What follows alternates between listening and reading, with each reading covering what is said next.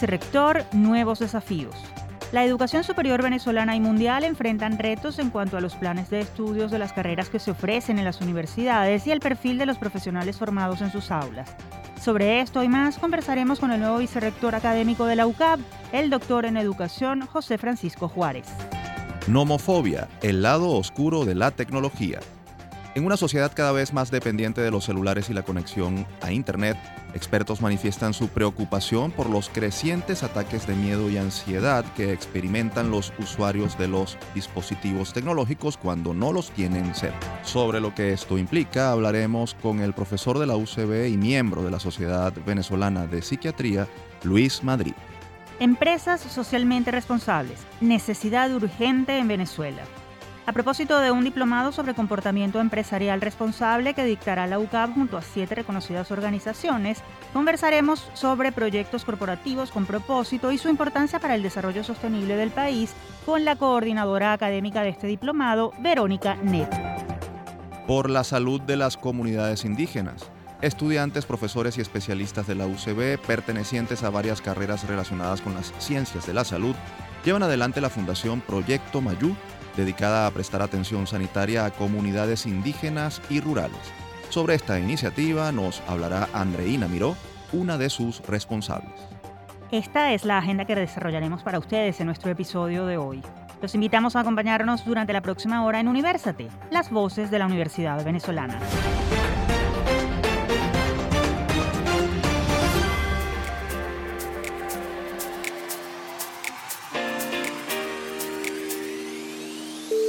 Les saludamos Efraín Castillo y Tamara Sluznis. Y les damos la bienvenida a nuestro programa Universate, las voces de la Universidad Venezolana, espacio producido por la Dirección General de Comunicación, Mercadeo y Promoción de la UCAP y Unión Radio Cultural. Este espacio es posible gracias al equipo conformado por Isabela Iturriza, Inmaculada Sebastiano, Carlos Javier Virgües, Juan Juárez, Fernando Camacho y Giancarlos Caraballo. La producción está a cargo de José Alí Linares.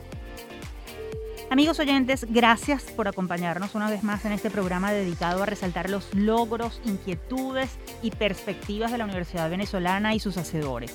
Y para comenzar esta edición, precisamente vamos a conversar sobre las perspectivas que tiene uno de esos hacedores, el doctor en educación José Francisco Juárez, quien acaba de ser nombrado vicerrector académico de la UCAP. Vamos a escuchar lo que tiene que decirnos. Actualidad Universitaria.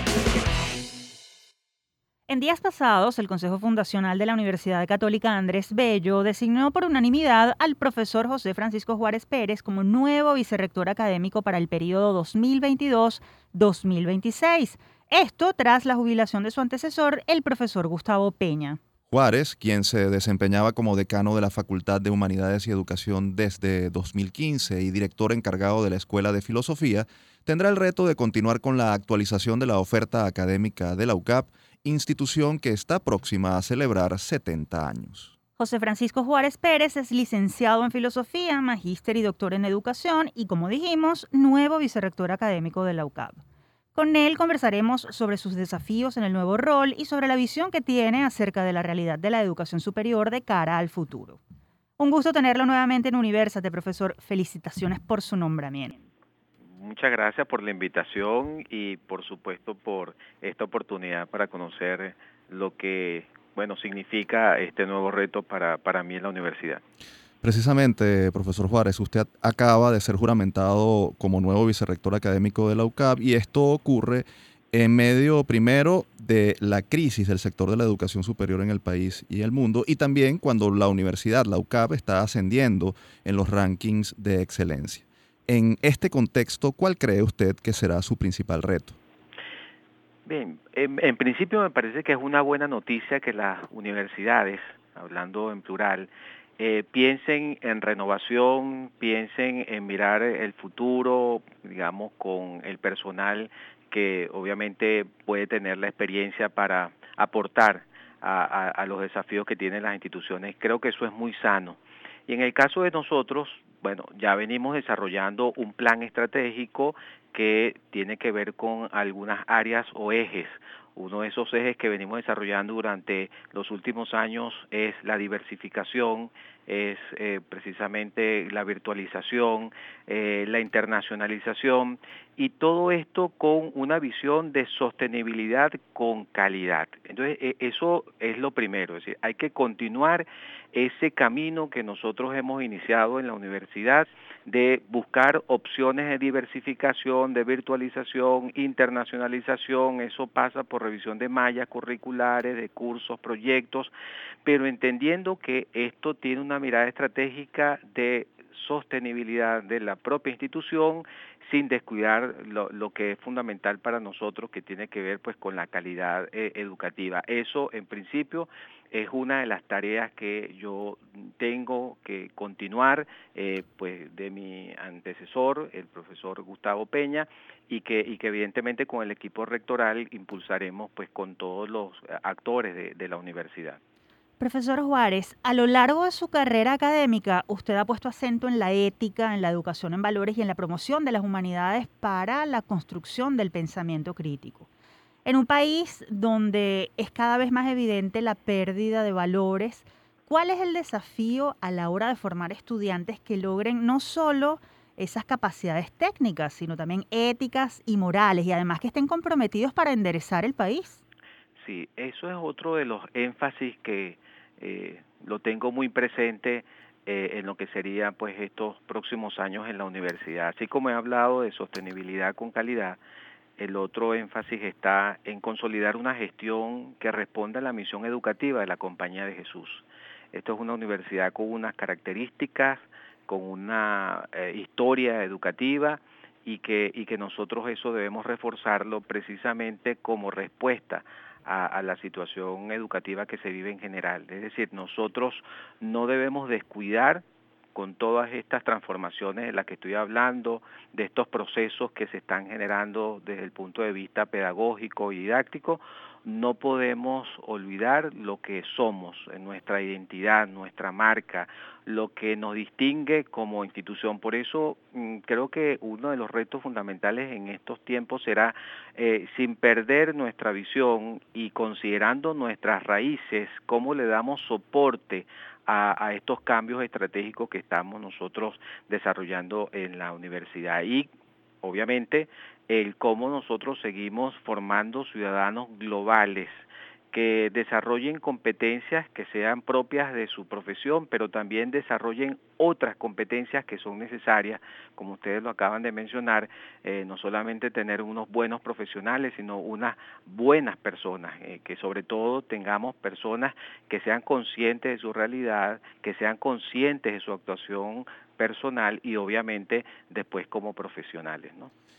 Profesor, eh, usted es un experto en educación y, y, sabemos que la educación debe ser una herramienta para el cambio. Sin embargo, en Venezuela particularmente, bueno, aunque en definitiva en el mundo, la educación está en crisis y podríamos inferir entonces que el cambio no está cerca. ¿Cómo enfrentar la situación que experimenta el sector educativo? ¿Cómo evitar las deserciones de maestros y alumnos? Y además, ¿cómo seguir adelante, no?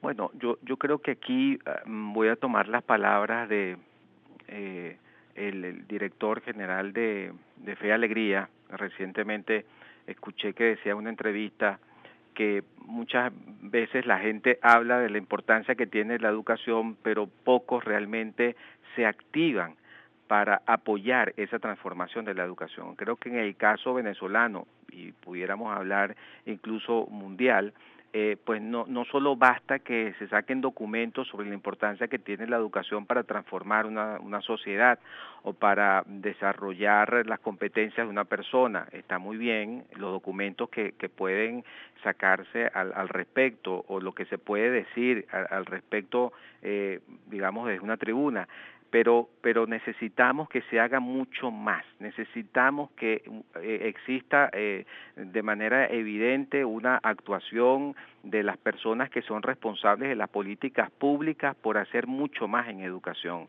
Y eso pasa por revisar lo que está ocurriendo con la formación de los docentes, con la educación que se tiene en las escuelas, con la infraestructura, con el financiamiento y los presupuestos.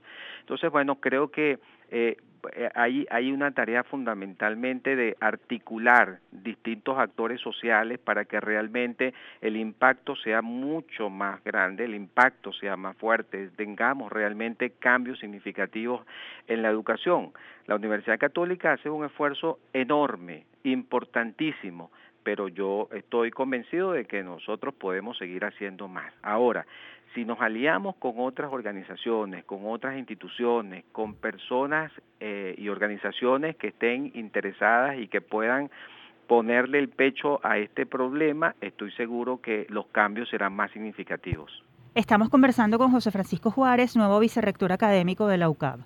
Profesor Juárez, una de las preocupaciones que existe actualmente es el desprecio por las humanidades en la formación básica y universitaria. ¿Por qué hay que rescatar el valor de las humanidades en la formación profesional ante la avalancha de la tecnología digital? ¿Qué se propone usted hacer desde la UCAP? Bueno, primero que yo creo que tenemos que superar eh, esa disputa de eh, o ese falso dilema, diría yo, entre tecnología y humanidades. Creo que las humanidades son precisamente el soporte necesario para hacer que la tecnología sea más humana, sea más comprensible lo que se está haciendo y tenga mayor proyección. En otras palabras, yo, creo que nosotros tenemos que comprender y dar a comprender que sin las humanidades no puede haber ni siquiera un aporte crítico a lo que se está planteando en la sociedad. Es decir, nosotros con, con una visión estrictamente pragmática Mm, utilitaria de, de, de, lo que significa hacer cosas simplemente por, por las novedades tecnológicas, pues estaríamos caminando a ciegas y eso, y eso es grave para la humanidad. Por eso me parece que las humanidades dan ese soporte, el foco y la posibilidad de que la tecnología y la ciencia puedan tener también un espacio para la discusión, para la crítica. Y mientras más capacidad de crítica, de revisión, de profundización sobre lo que es la persona, sobre lo que significa la persona y el sentido que da la propia sociedad, creo que pues tendrá también más sentido el, el asunto de, de, la, de, la tecnología, perdón, de la ciencia y, y de esa manera quizá mm, podemos ir superando eh, esa disputa que probablemente mm, cada vez más pareciera que, que pues la, la gente mm, trata de sacarle provecho, pero pero yo yo creo que tenemos que superarla. Que, creo que nosotros más bien desde una universidad como la nuestra tenemos suficiente experiencia, suficientes posibilidades de sus carreras, de sus cátedras, de ofrecer una educación que apunte a la, a la formación en humanidades, de una formación que fortalezca lo que es precisamente el ser humano, lo que es la persona y los valores que son los que dan sentido aquí de, de, digamos los valores que dan sentido a la propia actuación de, del sujeto no eso es lo que nosotros deberíamos plantearnos en nuestra práctica educativa y en nuestras mallas curriculares. Es decir eso está presente. Bueno cómo nosotros lo impulsamos cómo nosotros le damos sentido pues a aquellos aspectos que están relacionados más con la tecnología Profesor Juárez, le agradecemos por haber aceptado nuestra invitación. Como siempre, bienvenido a este espacio y le deseamos mucho éxito en, esto, en este nuevo rol como vicerrector académico. Gracias. Bueno, muchas gracias a ustedes. Teníamos en línea telefónica al profesor José Francisco Juárez Pérez, doctor en educación y nuevo vicerrector académico de la UCAB. Desde SOS Telemedicina, de la Facultad de Medicina de la Universidad Central de Venezuela, les presentamos Un Minuto de Salud. La doctora Adriana Pesqui Feltri, médico mastólogo, nos habla sobre a partir de qué edad y con qué frecuencia se debe realizar la mamografía.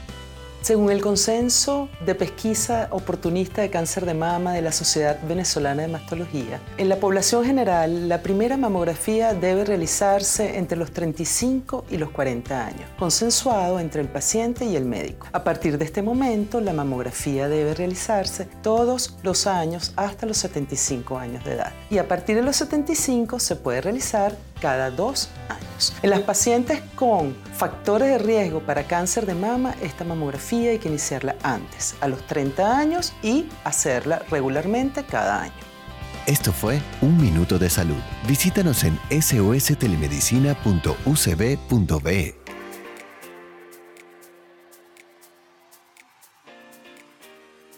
Continuamos con más de Universate, las voces de la Universidad Venezolana. Les recordamos que pueden encontrarnos como arroba Universate Radio en Twitter, Facebook e Instagram. También pueden seguir la transmisión en vivo en mundour.com. Para ello, solo deben buscar la pestaña Radio en vivo y hacer clic en Unión Radio 90.3. Y en esta parte hablaremos sobre el comportamiento empresarial responsable y una oferta académica que busca formar a líderes, gerentes y emprendedores con visión de desarrollo sostenible. Vamos a escuchar. En la agenda. Venezuela y el mundo necesitan que más empresas se comprometan con el medio ambiente y la sociedad formar empleados, gerentes, emprendedores y líderes de negocios capaces de estudiar, planificar, ejecutar y comunicar proyectos corporativos con propósito es la tarea que se propone en la UCAP con su nueva cátedra empresarial Comportamiento Empresarial Responsable. Se trata de un diplomado de 96 horas académicas preparado en conjunto con siete organizaciones destacadas en el área de la responsabilidad social y el desarrollo sostenible, a través del cual se ofrecerán herramientas teóricas y prácticas y además los participantes conocerán de primera mano experiencias exitosas en el área. Vamos a conocer más detalles sobre esta formación y sobre la realidad de la responsabilidad social empresarial en Venezuela. Esto con la profesora Verónica Neto. Ella es coordinadora de la Cátedra Empresarial Comportamiento Empresarial Responsable de la UCAP. Profesora Neto, un gusto recibirla en Universate. Bienvenida. Gracias a ustedes por el espacio y también, bueno, bienvenido a todas esas personas que nos están escuchando en este momento. Profesora, ¿cuán comprometidas están las empresas venezolanas con el medio ambiente y la sociedad? ¿Por qué deben estarlo? Bueno, es un elemento importante porque a través de estos criterios, no solamente el ambiental, sino también el social y el de buen gobierno, pueden medir su sostenibilidad y también el impacto ético que genera no solamente en los grupos de interés internos, sino también en los grupos de interés externos. Ahora bien, ¿están comprometidas las empresas venezolanas con la ah, responsabilidad social, con el comportamiento responsable? Y, y, más allá de eso, ¿cómo mejora un entorno si las empresas enclavadas en él tienen eh, ese comportamiento adecuado? ¿Qué incidencia tiene en la población? Sí, tenemos experiencias exitosas en nuestro país. Podemos mencionar a de Venezuela, podemos mencionar Empresas Polar, Ron Santa Teresa, FC Laboratorios. Si nos damos cuenta, son empresas u organizaciones que en diferentes ramas inciden de forma favorable a través de su cultura de negocios, a través de principios éticos, porque contribuyen al desarrollo de un país y, por supuesto, a la superación de la pobreza. Profesora, tenemos entendido que además de lo teórico, este diplomado ofrecerá experiencias en campo de la mano de organizaciones empresariales y sin fines de lucro que tienen experiencia. ¿De qué se trata esto y cómo vivirán ese momento los participantes? Sí, los participantes, bueno, vamos a, contar eh, con toda la parte teórica eh, eh, reseñada por profesores que tienen incidencia en el mundo de la responsabilidad social o en el área del comportamiento empresarial responsable. Pudiéramos destacar Charon Méndez, Mercedes Morales, Iraida Manzanilla, que con todo el, el, tema del voluntariado corporativo. Así como tenemos este staff de profesores, por mencionar algunos, también tenemos alianzas con algunas organizaciones que vamos a conocer de primera mano. Eh, puedo reseñar a IMPAHOP, todo el tema del emprendimiento y cómo se está vinculando los objetivos del desarrollo con estos planes de gestión que deberían desarrollar estos modelos de negocios, no solamente a nivel empresarial, sino también a nivel de emprendedores.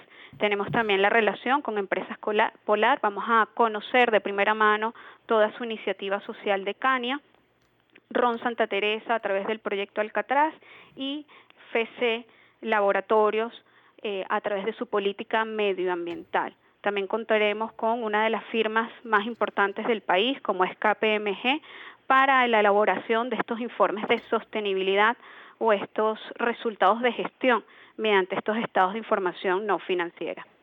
Estamos conversando con la profesora Verónica Neto, ella es coordinadora de la Cátedra Empresarial Comportamiento Empresarial Responsable de la UCAP. Profesora, ¿hay algún perfil particular de estudiante eh, que pueda cursar este diplomado Cátedra Empresarial? ¿A, quiénes está dirigido? Está dirigido a profesionales interesados en formarse en el comportamiento empresarial responsable, a responsables de las áreas de talento humano, de buen gobierno, de sostenibilidad, en esas áreas también de comunicación y marketing, a esos profesionales que también están interesados en las nuevas tendencias de estos tres criterios ambientales, sociales y de buen gobierno que incide en la realización de la persona. Y por supuesto emprendedores, consultores o trabajadores que deseen incursionar en esta área, a esos colaboradores de organizaciones no gubernamentales que quisieran que su plan de gestión indudablemente incida de forma favorable en el desarrollo de nuestro país. Profesora, ¿de qué serán capaces quienes tomen este diplomado? ¿Qué van a poder aportar a sus respectivas organizaciones? Sí, el participante, em, la idea es que pueda generar ese plan de gestión tomando en cuenta las partes interesadas, tomando en cuenta los objetivos del desarrollo sostenible y estos tres criterios. Además, eh, la idea fundamental también es que este participante pueda tener esas habilidades o desarrollar estos conocimientos para generar eh, los informes de gestión no financiera. Profesora, eh, hablando de Venezuela, ¿está regulada la responsabilidad social empresarial en el país? partiendo de eso, ¿se cumple? Eh, ¿Es un saludo a la bandera? ¿Qué más hay que hacer para promoverla más allá de una regulación en el caso de que exista? Sí, tiene que haber una corresponsabilidad entre todos los actores, eh, de una forma mucho más holística o circular. Tiene que haber participación de los diferentes grupos de interés, la responsabilidad social o el comportamiento empresarial responsable no solamente es hacia las comunidades vecinas, también es indudablemente hasta las partes interesadas a lo interno de la organización, para así entonces poder generar un impacto. Tomemos en cuenta que eh, eh, la responsabilidad social empresarial o la responsabilidad social corporativa, porque así le han dado diferentes definiciones, eh, no es una obligación de la organización. Indudablemente hay sistemas de gestión de la calidad o parámetros que nos sugieren tener una conducta empresarial responsable, una conducta ética con todas las personas que están involucradas en este proceso. Eh, esto también forma parte de lo que consideramos como valores y principios que queremos desarrollar desde nuestras organizaciones como cultura organizacional. Profesora, ¿qué mensaje le, le, envía usted a las empresas en relación con la importancia de tener un comportamiento responsable y sobre todo porque esto incide en la población? Así es. Bueno, si queremos seguir contribuyendo al bienestar general, si queremos seguir contribuyendo a ese desarrollo sostenible, si como organización, emprendimiento, ONG creemos en los objetivos del desarrollo sostenible y queremos incidir de forma favorable para que nuestro país cumpla esos 17, esos 17 objetivos con esos indicadores y metas, indudablemente esta cátedra empresarial es para cada uno de ellos. Nuestra cultura de negocios tiene que ser ética, nuestra cultura de negocios además tiene que ser sostenible y por ello estos tres criterios son fundamentales para incidir de forma favorable en la organización y podamos entonces eh, que esa persona se realice en términos de equidad y libertad. Finalmente, profesora, y brevemente, ¿cómo pueden hacer quienes estén interesados en eh, obtener información sobre el diplomado que está ofreciendo la eh, universidad sobre comportamiento empresarial responsable? Para mayor información pueden seguir nuestras redes sociales, negocios UCAP, ahí van a encontrar la información a detalle y a través de SIAP-UCAP. Ahí pueden encontrar los módulos en qué va a consistir, cómo son nuestras sesiones de trabajo, que indudablemente es en modalidad presencial, pero ahí hay mayor detalle para que ese participante pueda enamorarse eh, de, de esta nueva cátedra empresarial. Profesora Neto, gracias por haber aceptado nuestra invitación a Universate. Muchísimas gracias a ustedes por la oportunidad. Estábamos hablando con la profesora Verónica Neto, ella es coordinadora de la Cátedra Empresarial Comportamiento Empresarial Responsable que ofrecerá la UCAP. Si desean más información, pueden seguir la cuenta arroba CIAP-UCAP o arroba negocios UCAP o ingresar al portal ciapucap.com. Ahora nos vamos a la pausa, quédense con nosotros porque tenemos mucho más.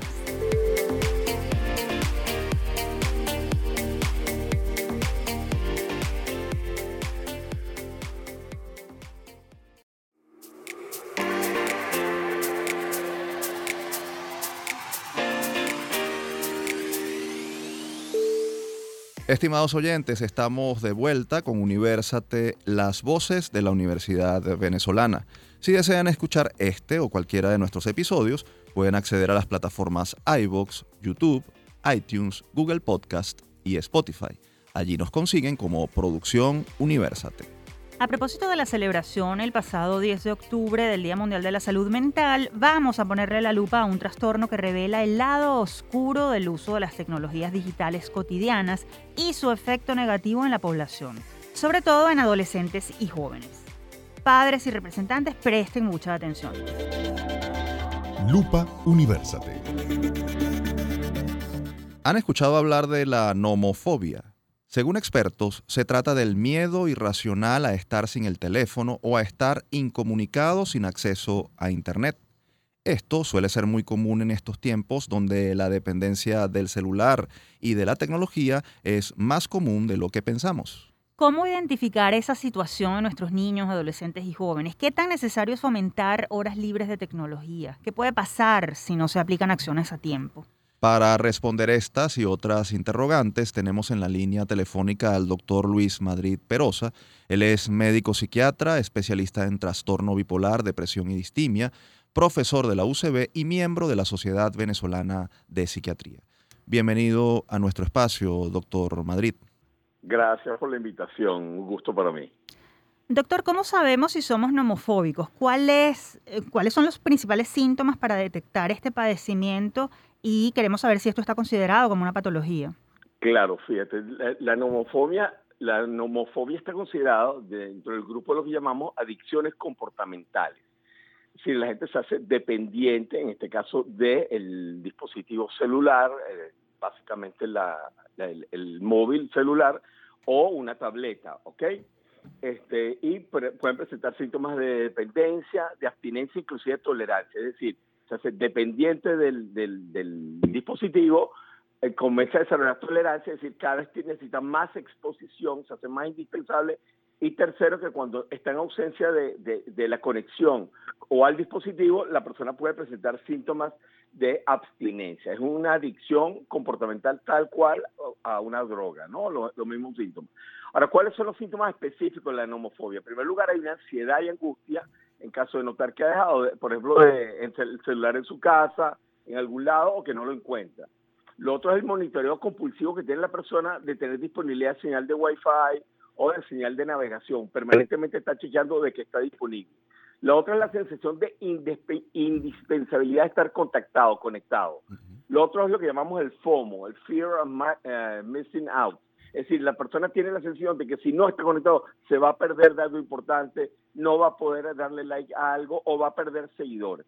Lo otro es la vibración fantasma. La persona tiene la sensación de que el celular permanentemente le vibra en el bolsillo, en la cartera, en el morral, o inclusive puede tener la sensación de haber escuchado el timbre, de que anuncia de que entró algún tipo de mensaje. Y por último, lo, lo que ya les mencioné, síntomas de abstinencia como irritabilidad, particularmente en niños y adolescentes lo vemos con más frecuencia, sensación de pánico, de tensión muscular, sudoración, dificultad para respirar, la persona no puede atender lo que está ocurriendo hasta no tener el celular en las manos, sensación de dispersión, hay como una hipervigilancia, ganas de llorar y a veces dromomanía, que es sensación de salir corriendo a su casa a buscar el celular o a la universidad, al trabajo o al carro, donde lo haya posiblemente dejado. Entendemos que este trastorno es propio de los nuevos tiempos. ¿Existe información epidemiológica que permita decirnos qué porcentaje de la población mundial o venezolana puede estar padeciendo nomofobia, incluso sin saberlo? ¿Afecta además a una población en particular? Fíjate, hace unos 10 años aproximadamente, 10 años, la nomofobia afectaba prácticamente la, la, población adulta profesional era la que te, estaban desarrollando más síntomas de nomofobia, ¿ok? De esta angustia permanente de estar conectado a la, a la, a la, red a través del, del, celular o tener disponibilidad del celular permanentemente.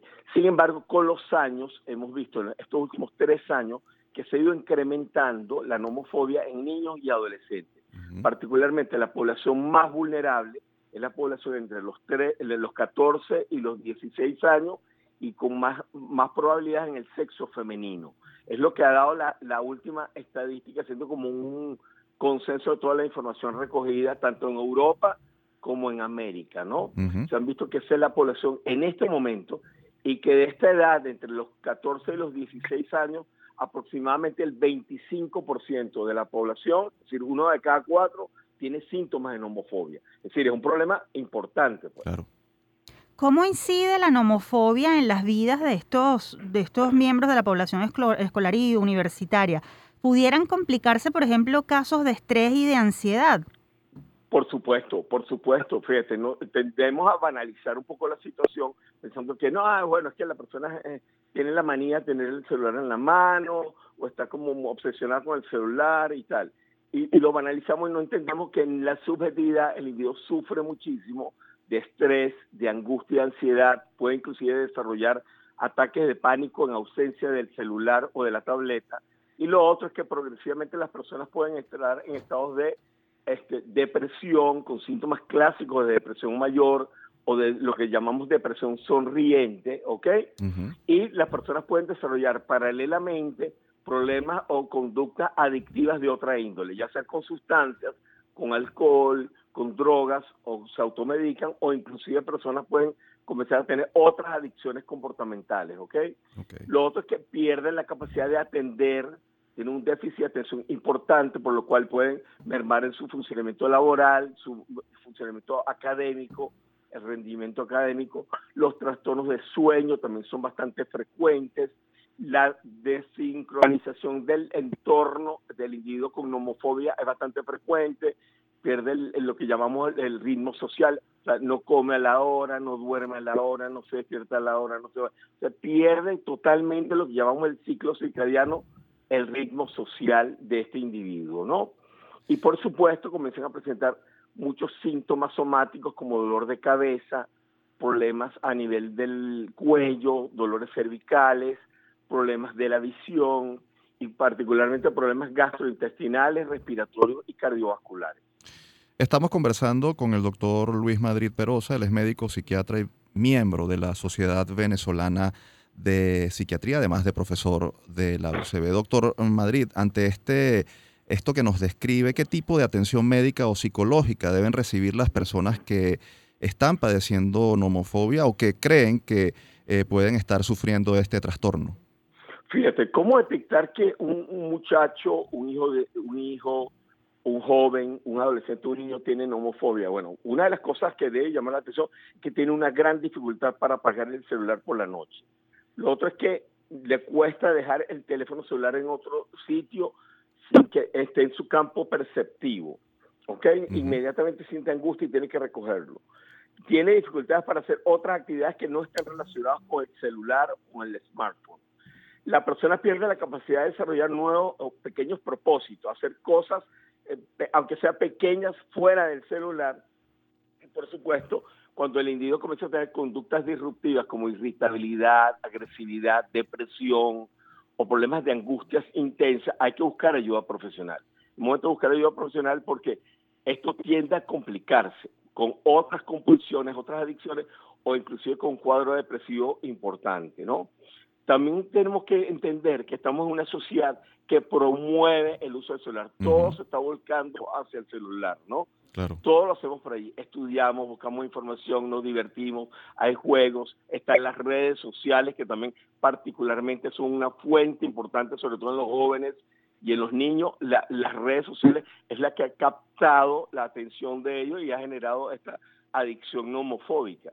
¿okay? Entonces, la exposición temprana a, los dispositivos celulares y a las tabletas, sabemos que es un factor de riesgo para desarrollar esto o que hayan otros nomofóbicos dentro del grupo familiar y que el niño por modelaje o por desatención porque precisamente todo el mundo está metido en un celular, el, muchacho o el niño comienza a hacerse también adicto al, al, celular, ¿no? Hay unas edades establecidas, más por la Academia Americana de Pediatría, que es importante conocer. Doctor, como médico, ¿qué recomienda usted hacer para que ante la avalancha de contenidos accesibles desde los teléfonos móviles, los jóvenes y los no tan jóvenes nos desliguemos de estos aparatos? Hay que poner límites. ¿Qué límites?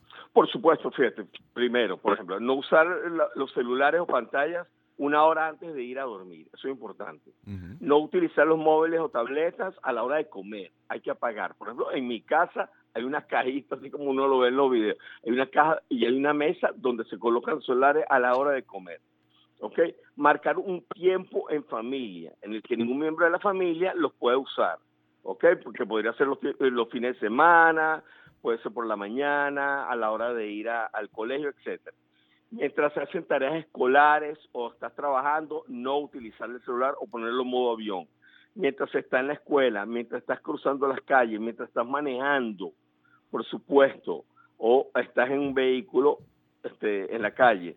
Y no utilizar móviles, por ejemplo, en, en, cuando estás con un coche, por ejemplo, los padres o las madres, estás en un coche con un bebé, no utilizar jamás el celular.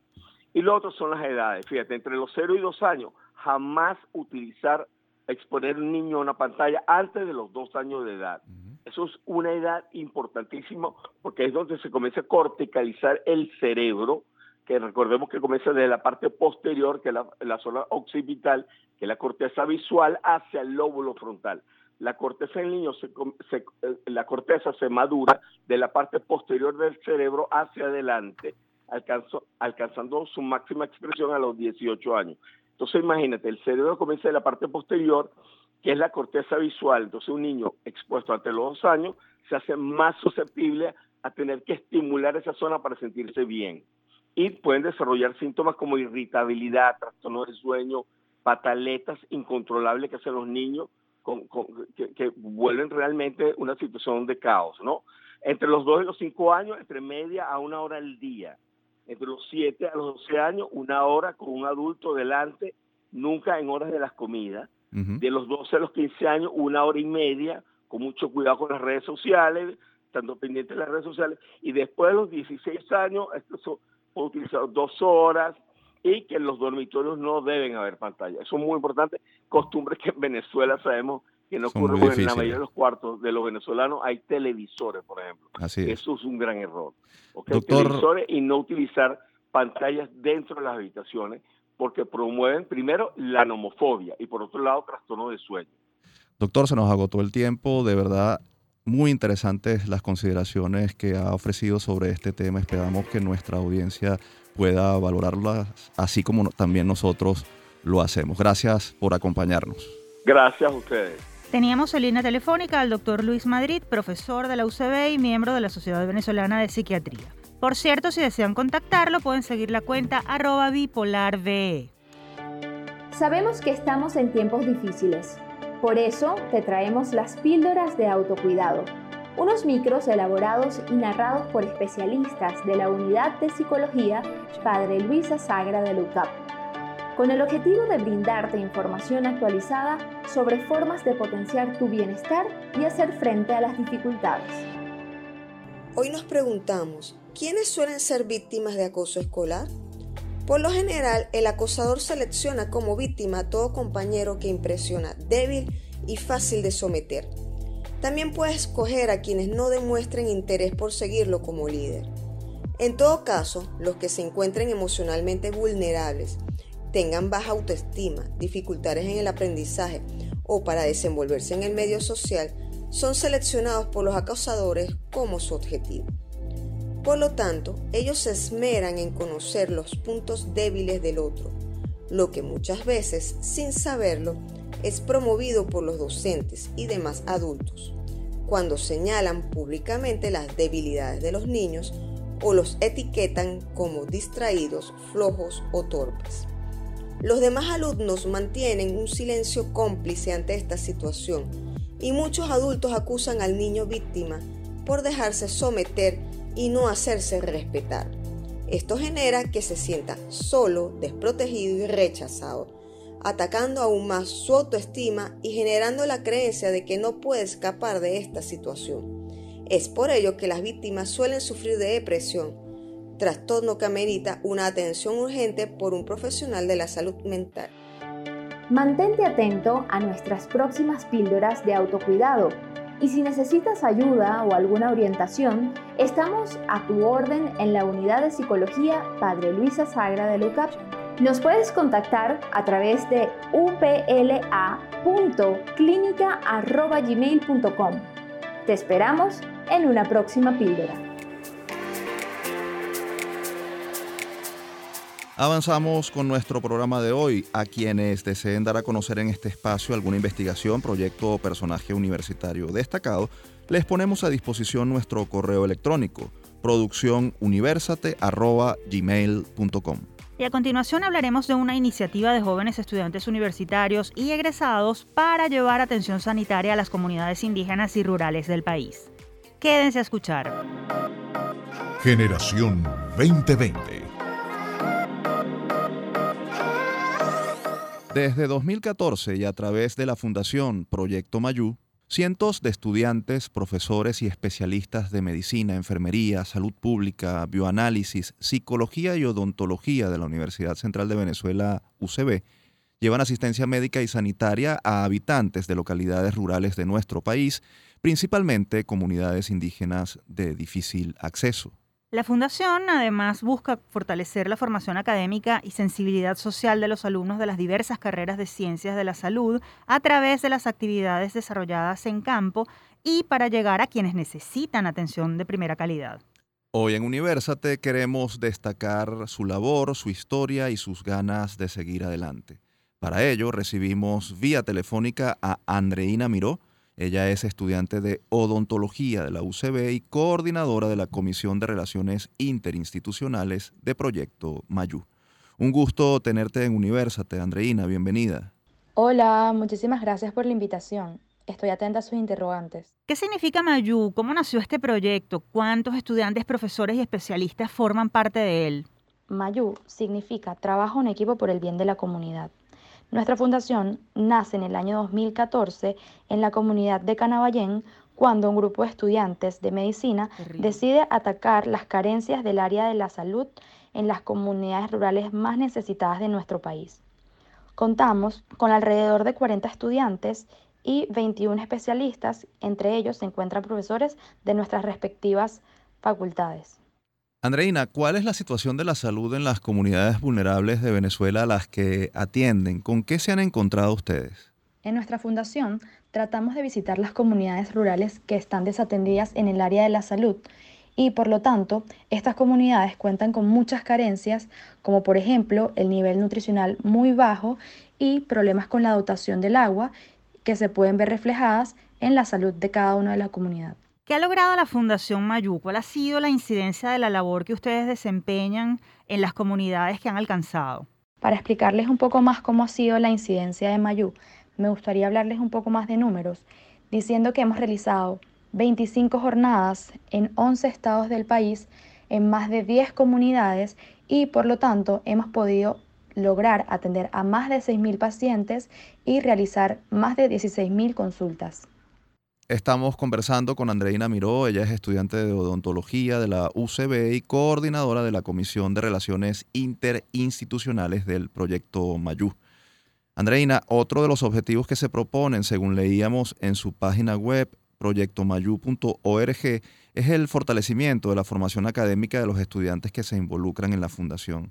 ¿Cómo se hace esto posible y qué beneficios trae a los alumnos ese involucramiento en medio además de la crisis del sector universitario. Sí, uno de los objetivos principales de nuestra fundación es la parte docente. Es decir, cada uno de los especialistas que vayan a nuestras jornadas cuentan con una parte de docencia para los voluntarios de la fundación y por lo tanto podemos atacar los problemas de, de crisis que haya existido en el sector universitario y los estudiantes puedan tener una experiencia de tú a tú con el paciente que probablemente no la hayan tenido a lo largo de su carrera. ¿Cuáles son las iniciativas que están desarrollando en este momento y las actividades que esperan llevar adelante en los próximos meses? En este momento nos encontramos organizando los últimos detalles para nuestra próxima jornada, que será del 17 al 23 de octubre en la comunidad de bailadores Estado Mérida. Nuestra próxima actividad tenemos planeada hacerla para el mes de diciembre en alguna comunidad indígena.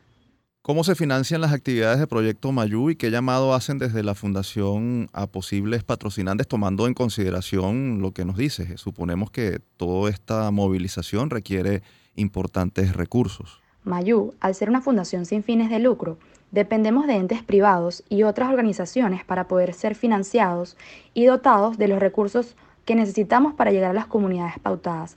Por lo tanto, contamos con diferentes patrocinios en nuestra fundación que nos ayudan con las donaciones y para poder llevar a cabo nuestras jornadas. ¿Cómo pueden hacer quienes deseen contactarlos? ¿Tienen alguna red social o número telefónico de contacto en el que se pueda obtener información? Quienes deseen contactarlo pueden hacerlo por nuestras redes sociales. En Instagram somos arroba Proyecto Mayú.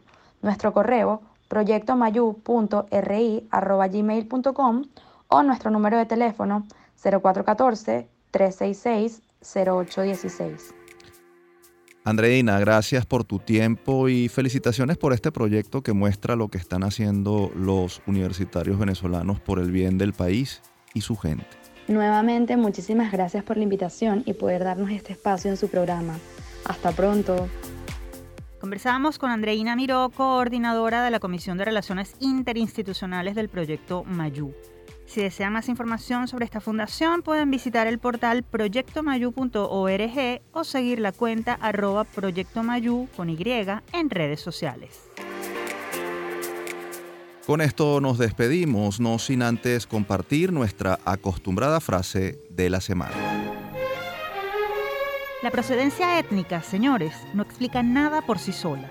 No es más que uno de tantos factores en la evolución de los pueblos. Ni las naciones ni los individuos son más o menos valientes ni más o menos aptos para la civilización porque pertenezcan a esta o aquella raza. Deben consolarse por el convencimiento de que nunca, al menos en la época histórica, ha existido raza pura en el mundo. Lo dijo Laureano Vallenilla Lanz, escritor, periodista, sociólogo e historiador venezolano, uno de los principales representantes del pensamiento positivista en el país. Nacido en Barcelona Anzuategui en 1870 y fallecido en Francia en 1936, traemos a colación sus palabras a propósito de la celebración el 12 de octubre del Día de la Raza.